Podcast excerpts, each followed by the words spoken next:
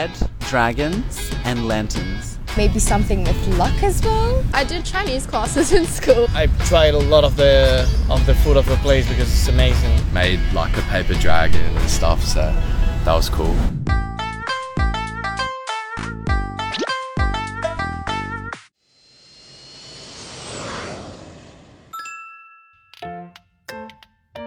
First thing that pops into my mind is like the dragons, like red dragons. I don't know why, but the color red.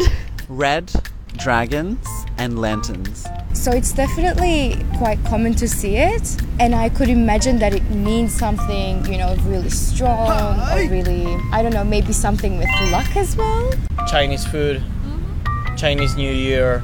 I'm from Argentina and I've been a couple of times in Buenos Aires, that is the biggest city in Argentina, and they have a Chinese neighborhood. I tried a lot of the of the food of the place because it's amazing. It was really fun. At my school, we the Mandarin class did like a huge festival and made like a paper dragon and stuff, so that was cool. Teas. I know that you guys have amazing teas in China. My mom loves them, yes.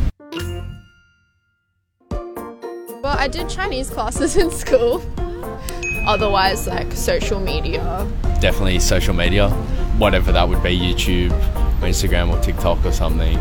Probably more on YouTube. I think on social media or like on the street with the dances, like even you know during Lunar New Year when you see like um, the Chinese dances in the city.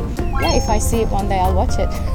Usually in movies as well. I believe that they represent um, Chinese culture in in that way, in that image for me. through sort of movies, I guess. Probably a lot of like stereotypes as well. especially like in new generations, uh, educating other countries and destigmatizing stuff through like knowledge of somebody else's culture is like really important. I don't consider these as outdated or out of touch. If anything, I think it's something we should be exploring more into. You guys should definitely do it. Keep doing it. It's so nice to be able to tell people about your story and your culture and your heritage. What you're doing is great. I think people should always be proud of their own culture and feel free to express it. Don't be like anyone else. Be yourself because everyone else is taken.